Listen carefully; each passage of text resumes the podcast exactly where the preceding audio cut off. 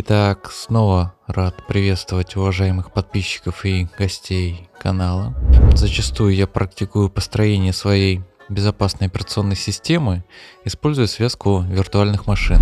К слову, ту же концепцию отстаивает один из самых безопасных Linux дистрибутивов Cubes OS. Смысл всей движухи в том, что мы разделяем всю нашу деятельность на ряд определенных элементов, основываясь на их потребностях и требованиях к безопасности. Все эти элементы мы помещаем в отдельно созданные для этого изолированные виртуальные машины со своими настройками безопасности, операционными системами, предустановленными инструментами, а иногда и способами выходить в сеть. Например, все финансовые операции мы можем делать из одной виртуальной машины, электронную почту держать другой, а серфинг интернета осуществлять из третьей. Всей этой конструкцией мы управляем из нашей хост-системы, где устанавливаем лишь те программы, что нам необходимы для поддержания работы этих машин, а при должной настройке хост-система даже не будет иметь прямого выхода в интернет или подключения к сети Wi-Fi. Таким образом мы сразу получаем множество преимуществ.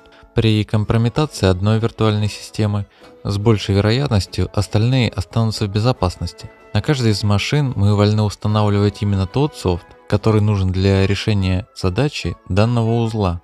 А как вы знаете, чем меньше софта мы устанавливаем, тем меньше потенциальных уязвимостей у нас есть в системе.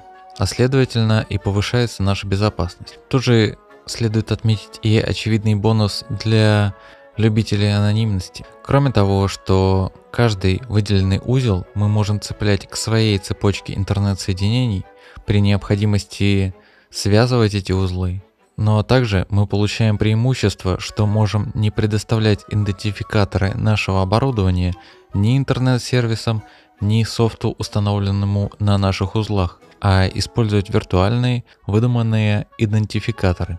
Ну и ко всем бонусам можно добавить, что каждый узел нашей системы при желании мы можем хранить в отдельном защищенном криптоконтейнере, что также дает бонусы к безопасности. Именно данная концепция изложена в дистрибутиве Cubes OS. Однако, какие же минусы всего этого действия? Во-первых, требования к железу. Не на любом устройстве вы можете запустить тот же Cubes. Второе, мы должны быть уверены, что наша хост-система – которая отвечает за управление гостевыми операционными системами, не скомпрометирована, иначе смысл всей движухи стремится к нулю, что определенным образом накладывает ряд требований к открытости кода, его широкому аудиту и краткости. И третье, гипервизор должен быть быстрым, дабы мы не теряли в скорости работы. И, к моему сожалению, код операционной системы Cubes содержит несвободные компоненты, и мы не можем быть до конца уверенными в его безопасности. Отсутствие каких-либо закладок со стороны спецслужб, как это часто бывает в системах, ориентированных на безопасность.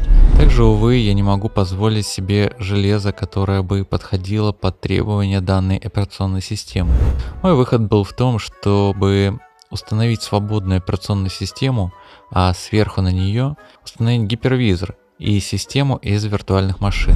Сами же гипервизоры бывают разные, как с открытым кодом, так и с проприетарным. Имеют различия по способам виртуализации и в Википедии даже есть отличная сравнительная таблица, ссылки на которую я также оставлю. Думаю, многим будет интересно ее почитать. Большинство людей, как в прошлом и я, пользовались продуктом компании Oracle под названием VirtualBox. В частности, он даже предустановлен на многие операционные системы под управлением GNU Linux и имеет открытый код, опубликованный под свободной лицензией. Однако не обошлось и без минусов. Во-первых, это скорость работы, которая оставляет желать лучшего, а во-вторых, это так называемый корпоративный отпечаток. Небольшая цитата из Википедии.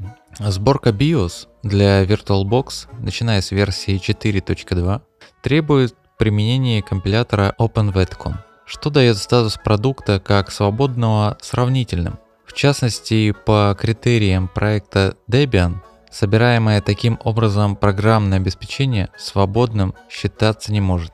Также для расширения функционала на VirtualBox требуется установить пакет дополнений Extension Pack, который в свою очередь содержит закрытые компоненты и распространяется под проприетарной лицензией, ограничивая функционал вашего оборудования и скрывая свое истинное предназначение.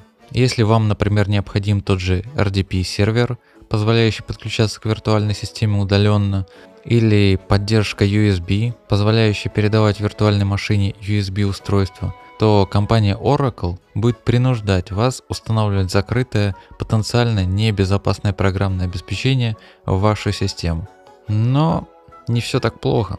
Как и любой корпоративный продукт, VirtualBox является лишь украденной идеей у энтузиастов своего дела, а именно идеей программы QEMU которой и посвящен сегодняшний выпуск. QEMO – это свободная программа с открытым исходным кодом, в прошлом написанная всего лишь одним французским программистом.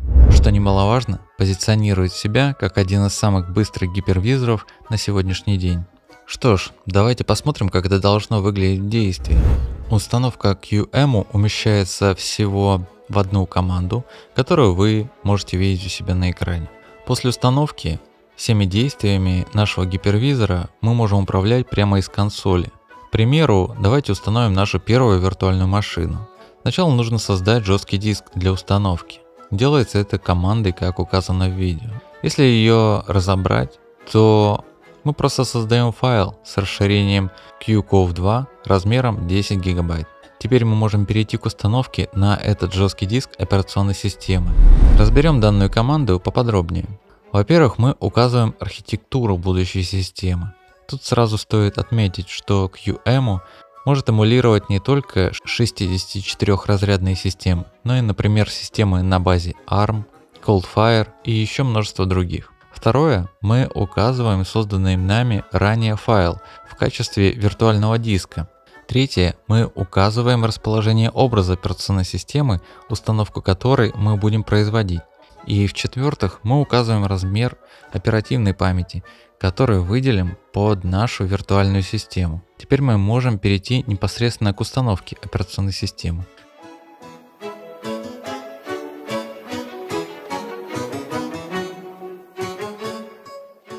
Когда установка завершена, машину можно запускать следующей командой.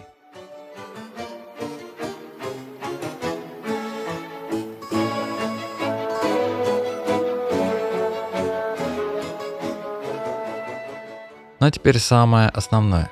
Функционал QEMU можно использовать с помощью включения, манипулирования или отключения дополнительных опций. Рассмотрим ряд простых примеров. Например, опция Enable KVM позволит нам очень сильно ускорить работу нашей машины.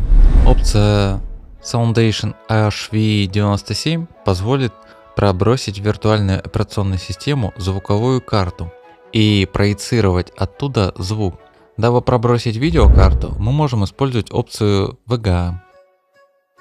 И таким образом можно управлять практически всем. Количество ядер процессора, операционной памятью, видеопамятью, способы сетевой маршрутизации, размер открываемого окна и множество других факторов мы можем указать, манипулируя этими дополнительными опциями. Какие опции за что отвечают, какие значения могут принимать и то, как нам их правильно использовать, подробно изложено в документации QEMU, ссылка на которую я также оставлю. Также мой ролик был бы далеко не полным, если бы я не рассказал вам об одной утилите, которая во многом призвана помочь вам и облегчить использование виртуальной машины QEMU. А именно речь идет о свободной программе Virtual Machine Manager. Устанавливается она также довольно-таки просто, а на многих Linux дистрибутивах даже предустанавливается по умолчанию. С ней ваша работа сильно упрощается, так как по сути это полноценный графический интерфейс QEMU, и теперь вам не нужно даже рыть документацию в поисках необходимых опций. Тут можно и легко создавать новые машины, задавать необходимые атрибуты, клонировать их, делать снапшоты, конфигурировать оборудование, пробрасывать карты, USB, настраивать сетевую маршрутизацию, в общем полноценно управлять вашей системой. И все это без дополнительных несвободных плагинов, как VirtualBox. Также нельзя не обратить внимание на снижение расходов ресурсов вашего компьютера и на заметный прирост производительности. Пусть QEMU несколько сложнее в настройке, чем VirtualBox, но Если вы его освоите, то не пожалеете о своем выборе. А потому всем рекомендую освобождать свои системы от продуктов компании Oracle в виде VirtualBox и переходить на более открытые решения, как уже сделал это я. Надеюсь, данное видео было кому-то полезно. Если у вас есть возможность поддержать канал, то все реквизиты я оставлю в описании. Ну а на сегодня все. И спасибо тебе, что досмотрел до конца.